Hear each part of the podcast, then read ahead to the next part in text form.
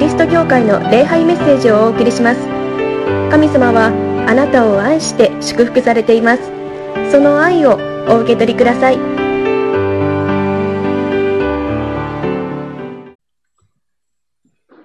え今年度の教会目標は、どんな時にも望みを持とうでございます。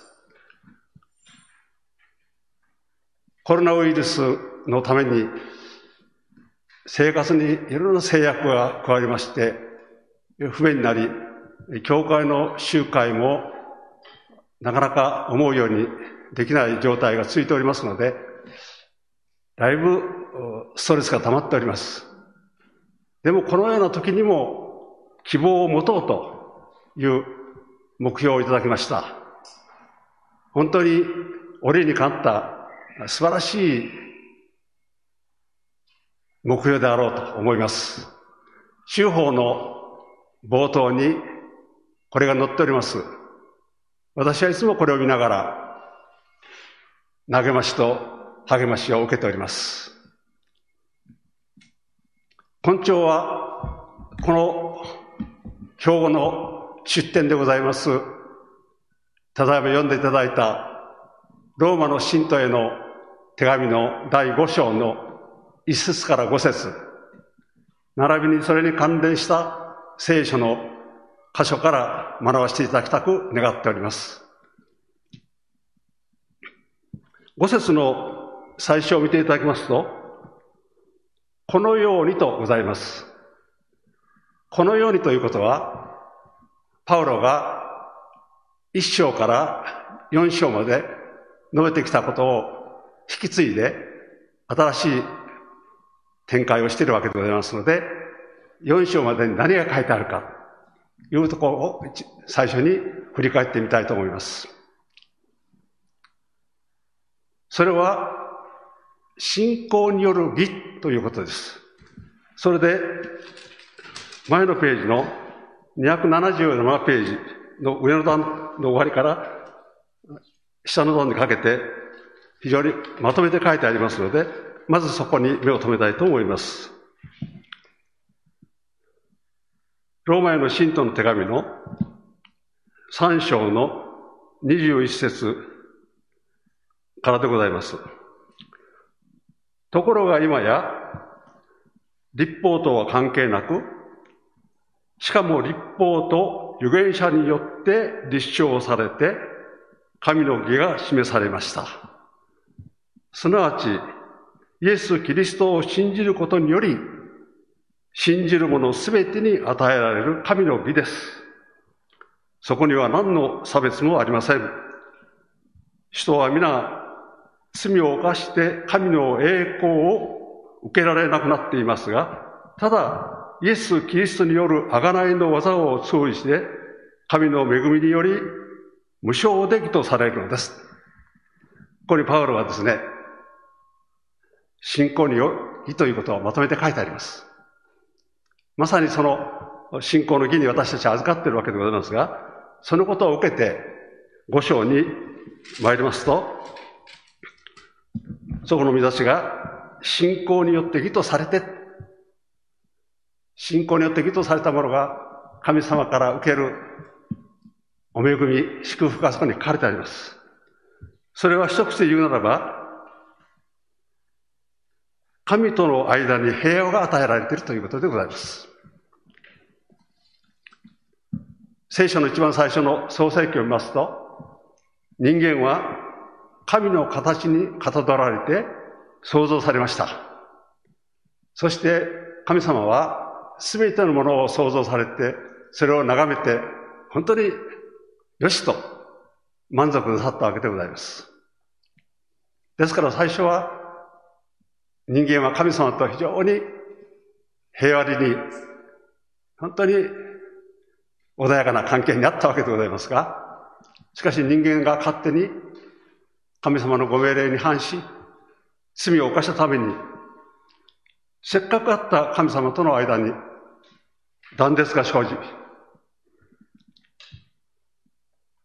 不和が生じてしまったわけでございます。そしていかに人間が努力をしても、その関係を元に戻すことはできませんでした。神様が御子を救い主としてこの世にお下しになり、そのイエス様を十字架にかけることによって、十字架の贖いによって、私たちが、私がその罪を許されて、神様との関係を修復することができるようになったんですね。それが神との平和でございます。そのことをパウロはここで述べております。そして、神様との関係が平和になった者たちには、神の栄光に預かるという希望を誇りにしている。やがて、イエス様はもう一度来られるという再臨を、のことをお話になっておりますけれども、これから起こる将来ですね、私たちは信じる者は神様の栄光に預かるという素晴らしい希望に胸が膨らんでいるわけでございます。しかも、さらにパウロはですね、その将来の希望だけでなくて、現実社会において、今の時代において、苦難をも誇ると。そればかりでなく、苦難をも誇るとしますと書いてあるんですね。以前使っておりました、えー、口語訳聖書ではですね、この誇りますという言葉がですね、ここで続けて出てまいりますけれども、喜んでいるというふうに訳されておりました。苦難をも喜ぶ。皆さんいかがでしょうか？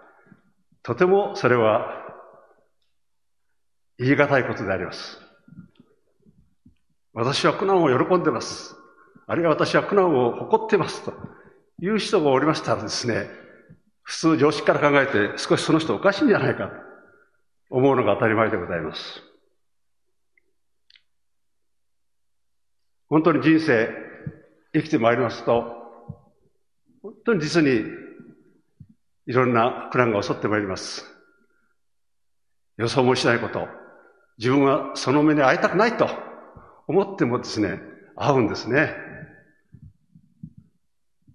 ですから、みんなはそのためにあらかじめ用意をいたします。できるだけ苦難に遭わないように、支援に遭わないように、保険をかけたり、経済的な面では貯金をしたり、あるいは日頃から健康に気をつけたりですね、子供たちにはできるだけいい教育を授けたり、できるだけ将来困ったことにならないように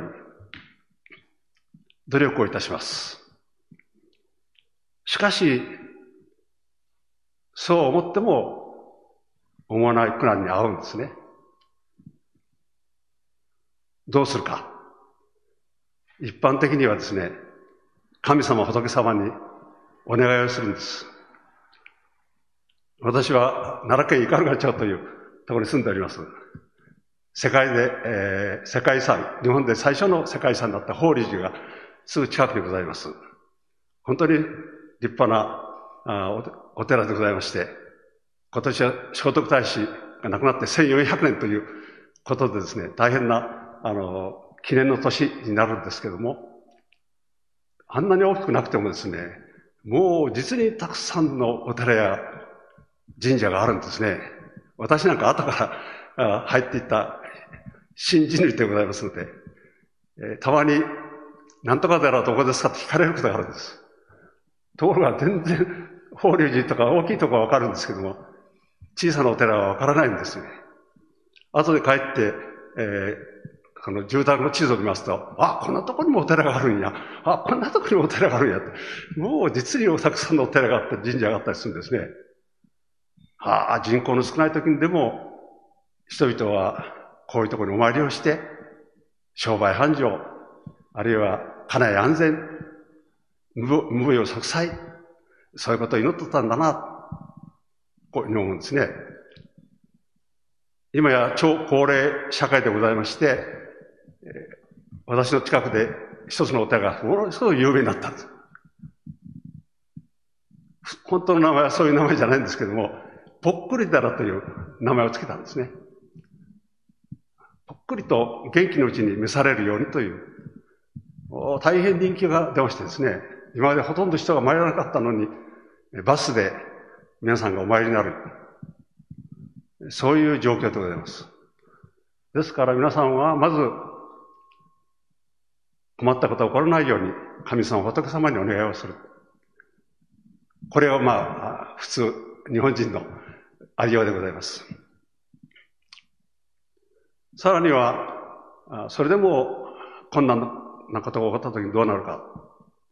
それが自分に向かう時には自分の体を痛みますね。精神的に病みます。多くの病気がその精神的な悩みから起こると言われています。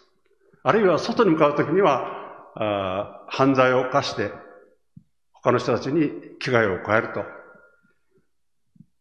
いうことですね。あるいは一時的に、その、苦難から逃避をする。お酒に溺れたり、ギャンブルやいろんな快楽に、え、身を任すということもあるでしょう。しかしそれらは一時のことであって根本的な解決にならないんですね。ところが聖書は信仰によって義とされたものはそのような苦難さえも喜んでいる、誇っているというのであります。どうしてでしょうか？それは、4節、3節、4節に出ておりますが、苦難は忍耐を、忍耐は連達を、連達は希望を生むという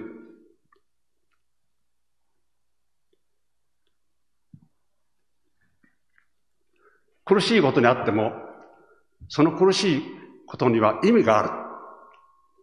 この苦しさを通して忍耐、連達、希望というものがそこから生み出されるという、このことを知ればですね、本当にここに困難試練、苦難というものに意味がある。そうなった時にはですね、その苦難に耐えられるんです。みんなパウロようにむしろそれを喜んで誇るところにまで導かれるというのであります。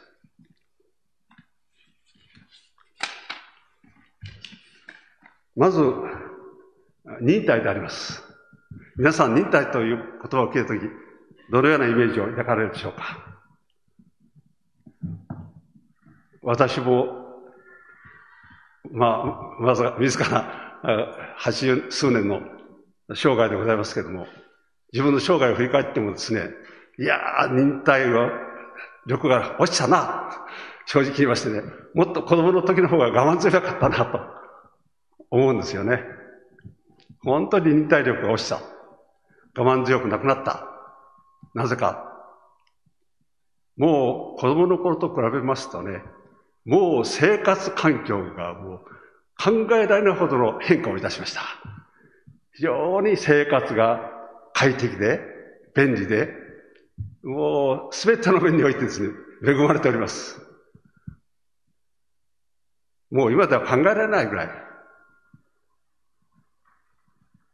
もう聞きな例から言いますとね、エアコン一つとってもね、今エアコンがありますからね、暑かろうが寒かろうが快適な生活ができます。昔はそんなもなかったですね。まあ、夏は今ほど暑くはなかったですけれども、逆に冬は今よりもっと厳しかったです。ないんですよね、その冷暖房の神なんて。炭で火を起こして、こたつか火鉢に火を入れて、それで暖を取る。夏はせいぜい打ち水をして、家を開けっぱなしにして、えうちわでもってバタバタすると。こんな程度ですね。もうさらに言うならば、家電製品がなかったからですから、もう掃除、洗濯、炊事、大変でございました。私はあの、父親が長男でございましたんで、祖父母と一緒に生活をしていました。明治の初めに生まれた祖父母は、あ昔の仇で、子供のしつけ、孫のしつけが厳しかった。男の子供ですね、掃除洗濯炊事の初歩的なことぐらいはやらんといかんというのでね、もう小学校の時から当番制でやらされたんですよ。いや、辛かったのはね、冬の洗濯なんです。洗濯、冷たいですよ、水がね。洗濯機なんかないですよね。たらいで、しかも固形石鹸で洗濯板で、こうやるんですよね、ゴシゴシ。手に赤切れできます。これは辛かったです。でも、今から考えるとね、それで鍛われたんですよね。今でも洗濯、洗濯機で便利ですけども、別に洗濯することはね、もう、え全然苦になりませんよね。掃除をすることも。飯先もね、えー、当時はかまどで炊いたんですよ。薪でね、薪、薪割りからさせられて。もうそんなことを考えますとね、今では考えられないぐらい生活が便利になって、快適ですよね。それから通信手段にしても交通手段にしても急速な進歩です。私は60、ちょうど60年前に会社に入りましたけどね。もう60年前ですらね、大会社の電話ですらね、今じゃ考えられないような初歩的なもんだったんです。考えられないんですよ。電話機ってやったらね、全部直接どこにも繋がらないんですよ。会社の中にちゃんと交換しか何にもいてね、交換台があってね、市内電話かけるの朝朝来たら、どこどこ会社何本頼んどきますって言うたらね、こう一回か女の人、交換士の人がね、繋いでくれる。で、ちょっと地方の得意先に電話かけるたらね、朝申し込んでもね、何時にかかるかわからないんですよ。地方の電話は。あ、もう、いやは電車で行く方が早いよと。いうやの時代だった。今60年前はそうなんですよね。東京に出張するんだって、もう今じゃ考えられないぐらい時間かかりました。それからもう通信のスピードの姿と便利さですね。今日もこうやってネットで、えー、礼拝が送られてるわけです。私がどんな声でどんな姿で映ってるか、えー、私にはわかりませんけども、後で帰ってからに聞いてみたら、全然なってなかったと言われるかもしれませんけど、しかしそんなことが、もう即時にですね、伝わるわけですね。およそ私の若い頃、子供の頃では考えなかった。そういうことでございますから、もうとにかく何かするとすぐ答えが欲しい。無駄無駄しちゃったら、えー、ダメなんですね。もう答えがすぐ欲しい。結果が見たい。そして、ちょっとした、あその、条件が整わないと不機嫌になる。我慢ができない。もうちょっとちゃんとせと。もうちょっと居心地よくせと。まあ言わんばかりにですね、いわゆる我慢ということができなかった。もう待つことができないですね。医者に行って混んでる。待つ。待つこと耐えられないんです。もうすぐ腹立つんですね。本当にそういうふうでみんなが、忍耐力、我慢強さがなくなってきたんですね。これが今日の姿じゃないかな。こう思うんです。ところがね、聖書を見ますと、忍耐というのが非常に大事な特になっている。忍耐ということがいっぱい出てくるんです。私はね、今日、あの、全部その拾ってみたらそれだけ大変なので、三つほど紹介をしたいと思うんですけども、例えば、マルコの13章の13節にですね、最後まで耐え忍ぶ者は救われる。最後まで耐え忍ぶ者は救われる。それからヘブライにはですね、神の御心を行って約束されたものを受けるためには忍耐が必要なのです。忍耐が必要なのと書いてある。そして、ヤコブの方ではですね、この後に、えー、述べることと、ダブってくるわけでございますけれども、こう書いてある。ヤコブの一章の二節から四節ですね。私の兄弟たち、いろんな試練に出会うときは、この上ない喜びと思いなさい。試練に出会うときは、この上もない喜びと思いなさい。信仰が試されることで忍耐が生じる。信仰が試されることで忍耐が生じる。ということをあなた方は知っています。あくまでも忍耐しなさい。そうすれば、完全で申し分なく、何一つ欠けたところのない人になりますと。これ後から述べることをもうすでにダブっておるわけですけども、この忍耐が必要である。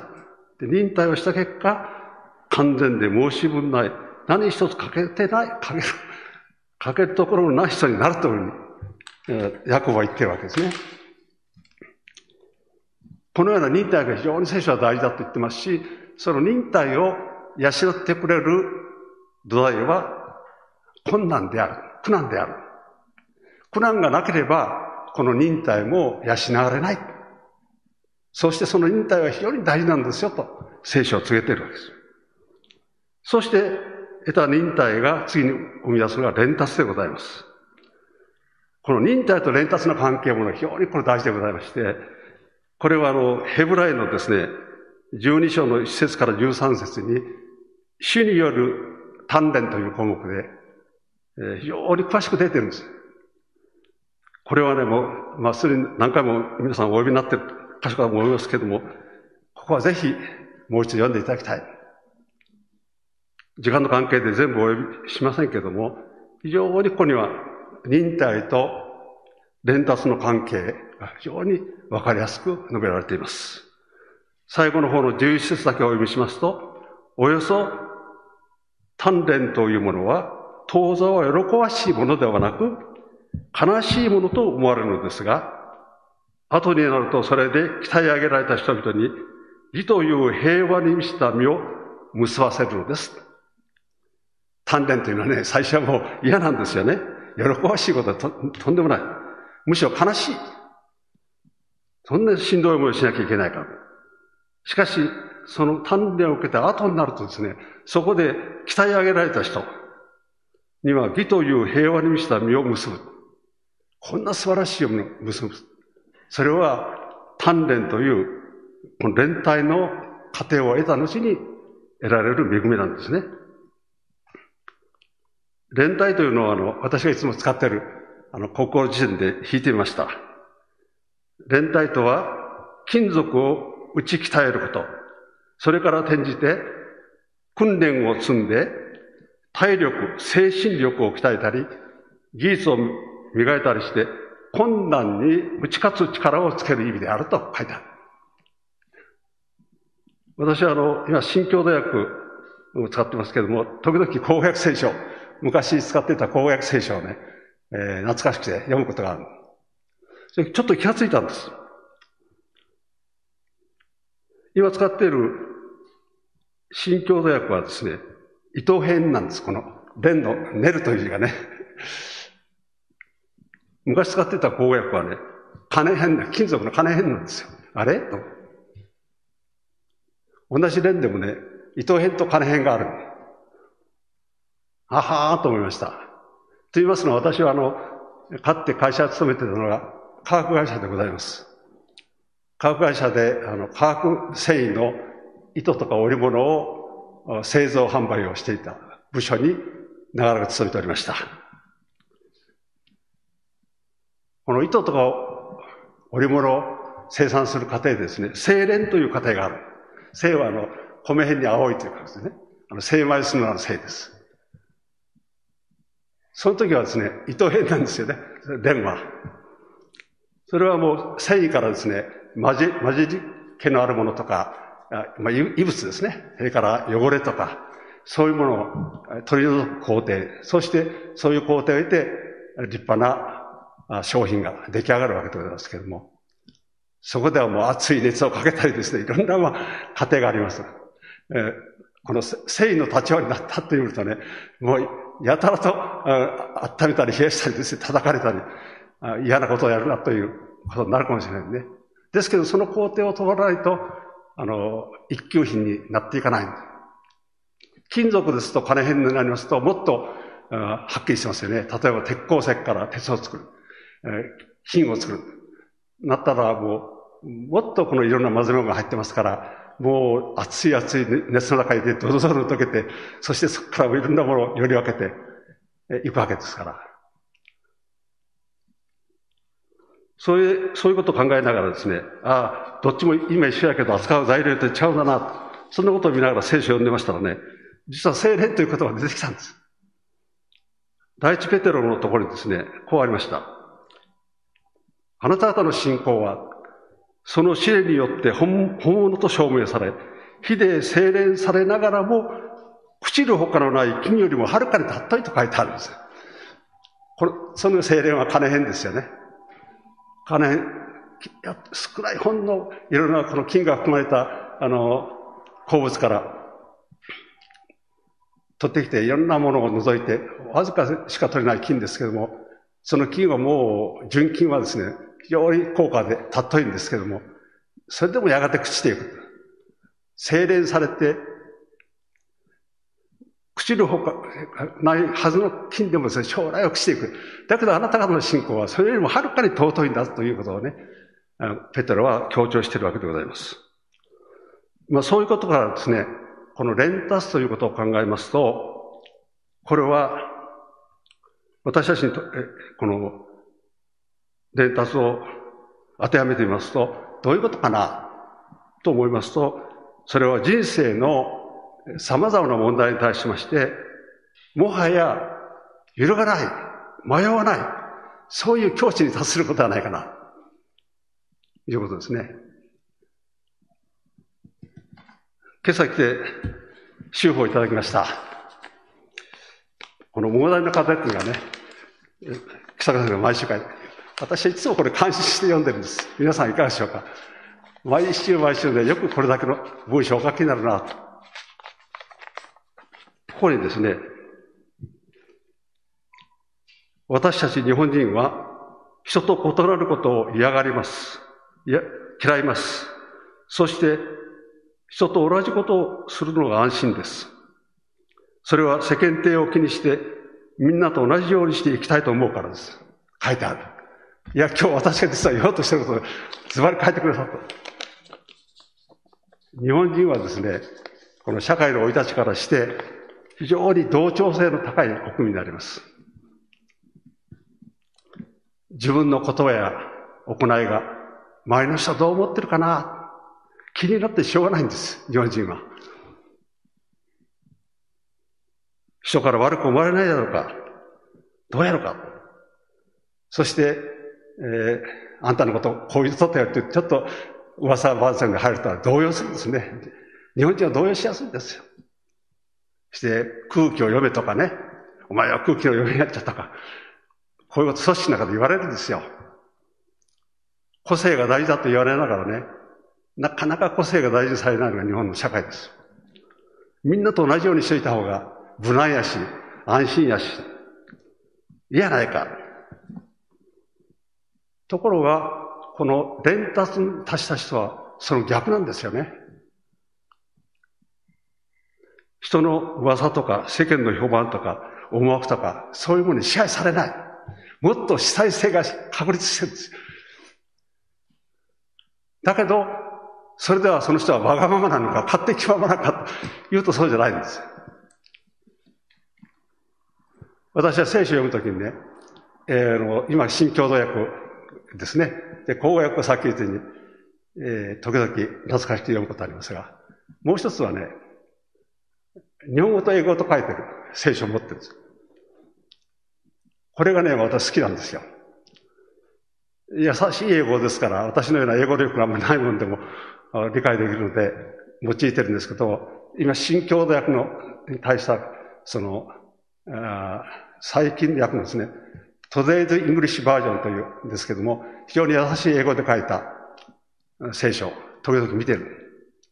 この連達というところね、どう訳してるのかな、どう書いてるのかなって興味ありましてね。連達って英語どういう意味なのかなと。見たらね、全然違うこと書いてあるんですよ。これを日本語に直訳しますとね、神様が満足して、よし合格いう境地と書いてある。だから、連達に達したというのはね、人の評判とか、えー、ことも関係ないし、自分自身の優雅独尊でね、俺はこれで行くんだってね、えー、頑固に自己主張でもないんですね。神様の目から見て、うん、これはよろしい。これは合格である。これは認められると。こういう意味だと書いてある。まあ、新規配役を見ますとね、あの、練られた品性という言葉が使ったんです。で、この役がいいという人もおるんですけどね、品性というとね、なんとなく私は、あの人は品がいいとかね、あの人はお上品やとか、いうイメージでスパッと頭に来るもんですからね、なんかそれもちょっと違うなという気もせんでもない。あの人はお上品やな、なんとなく、うん、なかまあ男だったらなかなかいい紳士やな、と。こういうことですけどもね、英語はズバリですよ。神様の目から見てどうなんやということ。神様から見てこれ、そういうことで聖書に出ましたらね、その言葉があったんですよ。ヤコブ書に。ヤコブ書に絶対鉄格者という言葉が出てきた。神様の目から見てね。そしてこう書いたヤコブの一章の十節にね。試練を耐え忍ぶ人は幸いですと。その人は鉄格者と認められて、神を愛する人々に約束された命の冠をいただくからですと書いてある。鉄格というのは判定する神様ですよ。ですから、困難から忍耐があって、忍耐から伝達、練られていく。練られて練られて非常に素晴らしいものに上がっていくときに、神様の水準から見て合格ということなんですね。そういった意味では、そのエフェソの信徒の手紙にですね、成熟した人間という表現がある。この場所がまた非常にいいこと書いてある。こうして私たちは、もはや未熟なものではなくなり、人々を誤りに導こう導こうとする悪賢い人間の風のように変わりやすい教えにもてあそばされたり、引き回されたりすることなく、むしろ愛に根ざして真理を語り、あらゆる面で頭であるキリストに向かって成長していく。いいこと書いてありますよね。未熟なものでなくなってね、成熟しましょう。悪賢い人がね、風のように変わりやすい教え、それにもてあさ、引き回される。いや、これ見てね、まさに今の時代こうだと思いました。もう実にたくさんの情報がね、ものすごく流れてきますね。テレビ見ますといろんなコメンテーターが出てきて、いろんなテーマについて、ああでもない、こうでもないという、いろんな評論家たちが議論言いますよね。それを聞いてると、ああ、そうかな。こっち行くああ、そうかな。なんか振り回されるんですね。もう実にいろんな意見がある。そして最近はですね、もう誰でもこのネットで自分の思いを訴えられますからね、そその短い言葉でね、いわゆるツイッターですね。短い言葉でやりますから、より刺激的な言葉、この人が言ったらもっと刺激的な言葉で自分に気を引きつけようとする。もう、乱暴な言葉の応酬ですよね。まさに、悪賢い人間の風のように変わりやすい恐れ、それにももてあさされる。パウロがエベソの信徒に言った手紙の内容は、ね、実は今日もっとはっきり出てるんじゃないでしょうか。そういう状態の中ですね、いわゆる伝達ということがいかに重要であるか。私は本当に